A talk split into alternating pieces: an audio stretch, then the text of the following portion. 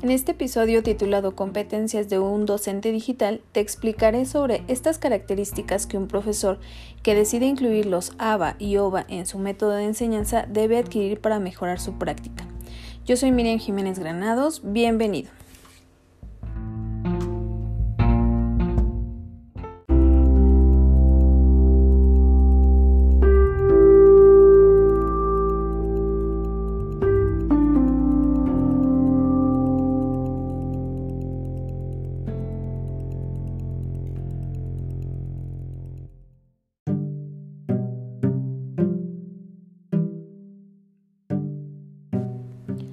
El docente tutor que se desempeña en entornos virtuales de aprendizaje e enseñanza es un profesional cuyas funciones y práctica educativa requieren de una resignificación, incluso en el contexto de un nuevo paradigma educativo, el de la educación virtual. Levy 1999.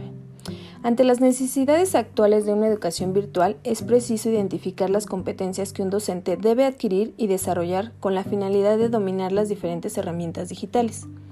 El docente debe poseer características específicas que le permitan llevar a cabo las funciones necesarias para conseguir los objetivos educativos que se desean alcanzar.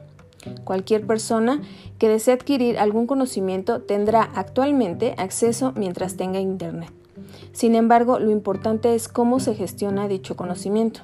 Es por ello que el papel del docente es primordial, ya que éste debe tener la capacidad de guiar a los estudiantes en el uso correcto de las diferentes herramientas digitales, más aún si éstas favorecen el aprendizaje de los alumnos con ciertas barreras o condiciones. Por lo anterior, debemos tener presente las tres competencias que todo docente virtual debe desarrollar, que son las competencias pedagógicas, de investigación y evaluativas.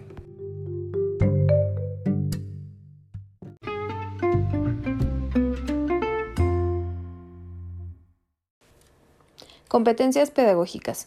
Se refiere a la capacidad de implementar, desarrollar y evaluar el proceso de enseñanza-aprendizaje en un ambiente virtual. Algunos atributos son aplica los elementos del currículo en el cual participa. Aplica el ABA, los modelos educativo y pedagógico que sustentan los currículos institucionales. Domina los contenidos de su materia con un enfoque integral. Estimula al estudiante acerca de la utilidad e importancia del curso desarrolla en los estudiantes su compromiso personal, aplica las normas de trabajo y funcionamiento dentro de los ABA, genera y opera espacios de comunicación, foros, chats, wikis, email, mensajería interna, gestiona el proceso de asesoría en línea, horarios y formas de trabajo, promueve que los conocimientos previos interactúen con los conocimientos nuevos y plantea problemas o preguntas para facilitar la adquisición de competencias.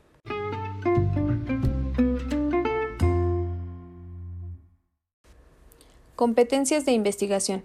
Se refiere a la capacidad para el manejo de herramientas tecnológicas, de comunicación e informacionales, en el proceso de enseñanza-aprendizaje y en el manejo de las herramientas de la plataforma educativa para los ABA, lo cual requiere de una investigación previa sobre los recursos.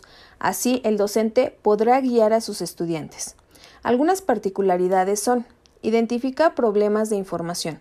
Reconoce necesidades de búsqueda de información. Analiza y selecciona las fuentes de información. Interpreta y estructura la información. Emplea diversas herramientas de comunicación para la educación a distancia. Establece las reglas de net, etiqueta, interacción escrita y participa en la lectura de lenguajes diversos para informarse y aprender en un entorno virtual.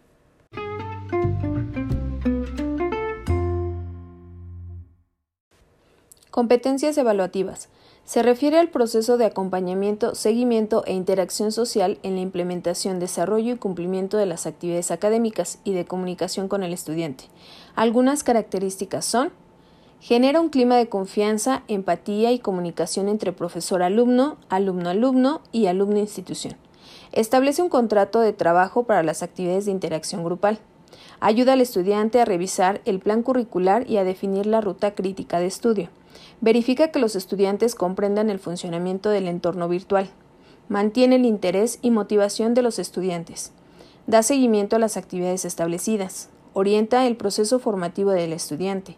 Promueve actividades de comunicación y socialización. Y desarrolla actividades de consejería académica. Todo lo anterior basándonos en el modelo tuning de competencias genéricas y específicas. Aquí termina este episodio. Hasta pronto.